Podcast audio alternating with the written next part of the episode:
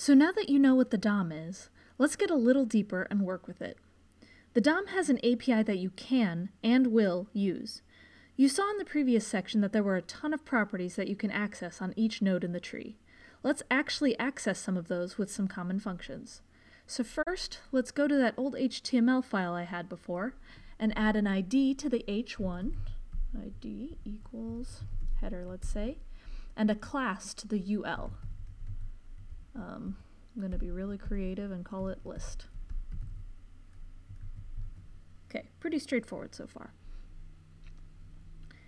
The functions we'll look at first are get element by ID, get elements by class name, get elements by tag name, and query selector, or query selector all. Each of these pretty much do what their name suggests. Let's go through them in the browser console. Head over and do the familiar Control-Shift-J on Windows and Linux, or Command-Option-J on Mac to open up the console again. Now the first function we'll try is document.getElementById.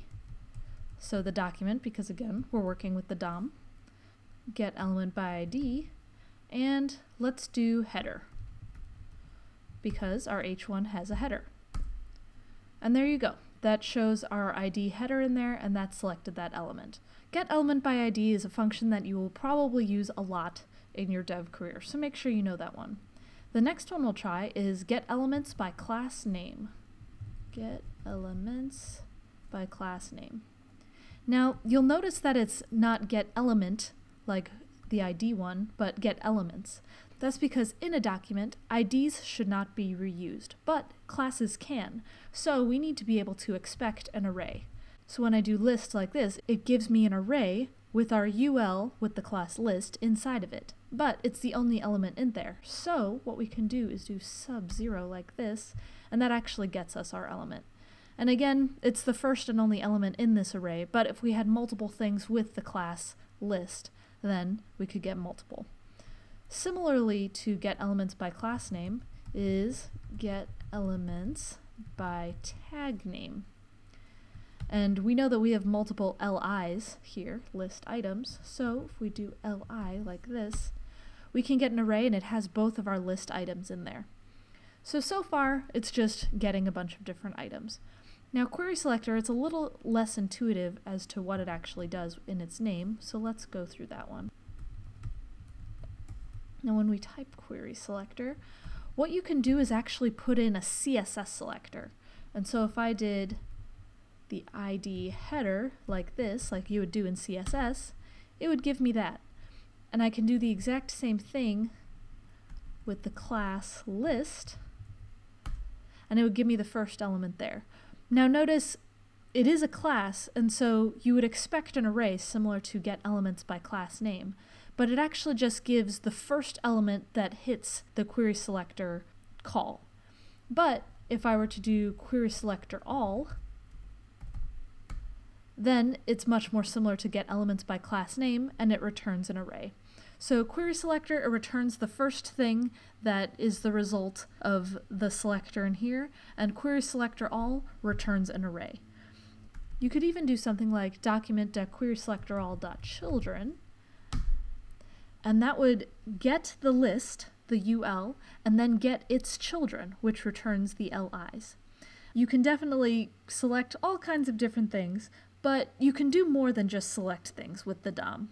So, for example, if you wanted to do document.querySelector.list, we get the list, we get the children. Let's get the first li right there. You can change the inside of it. And so if you go .inner HTML, you can actually see the string in there. And so you could actually change it to this is the first list item. Now, it not only changes it on the page, but it changes it down here. And so you can definitely get deeper and deeper, select things, change things, and just really manipulate the DOM in interesting ways. Let's go back to our slides and we'll talk about the next functions. There's also functions that create things, such as create element and create attribute. Let's go back to the browser, I refresh the page so we can start new, and let's do uh, a var p equals document dot create element. and we'll do p. So what this does, the document creates an element and it's a paragraph, a p tag, and it assigns it to this variable p. And so nothing is returned yet, but if I were to put p right here, it would have an empty paragraph tag. Now this isn't useful to us yet, and so what I can do is p dot inner text, and then I can say this is the created element. So when I do that, this actually adds the text to p. Now we need to actually add that to the document. So we can select the document by calling document, document.body, like we've used before, and then we can do append child. Now append child just adds a child to whatever is being selected, in this case the body. And so we'll assign p to that. Woohoo! Now this adds the created element, the paragraph, to the page. Great. Now I mentioned that there was another function called create attribute. What we can do is we can do var att equals document dot create attribute and we'll say that it's ID. We'll add an ID to this paragraph.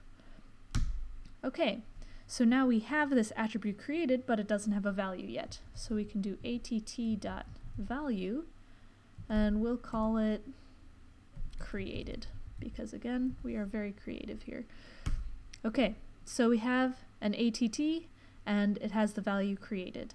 Now we just need to set that on the paragraph. So we can do p dot set attribute node because we're setting a new attribute in there and we're going to put att. Great. Now, if we were to go to the Elements tab and check out our paragraph there, it has the ID created. Woohoo! So this is a way of both adding a new paragraph to the page or any new element. You can do your own custom elements even, and then adding an attribute to it. And you don't have to create an ID, you can create a class, you can add styles to it, you can do all sorts of different things with these two functions. There are several more functions in the DOM API, and we will be touching on several in the course. You do not need to know all of them by heart, but the ones we talked about in this section do come up in job interviews. That being said, in the next section, I'll introduce an activity where you'll solve a real world interview question using the DOM and its functions.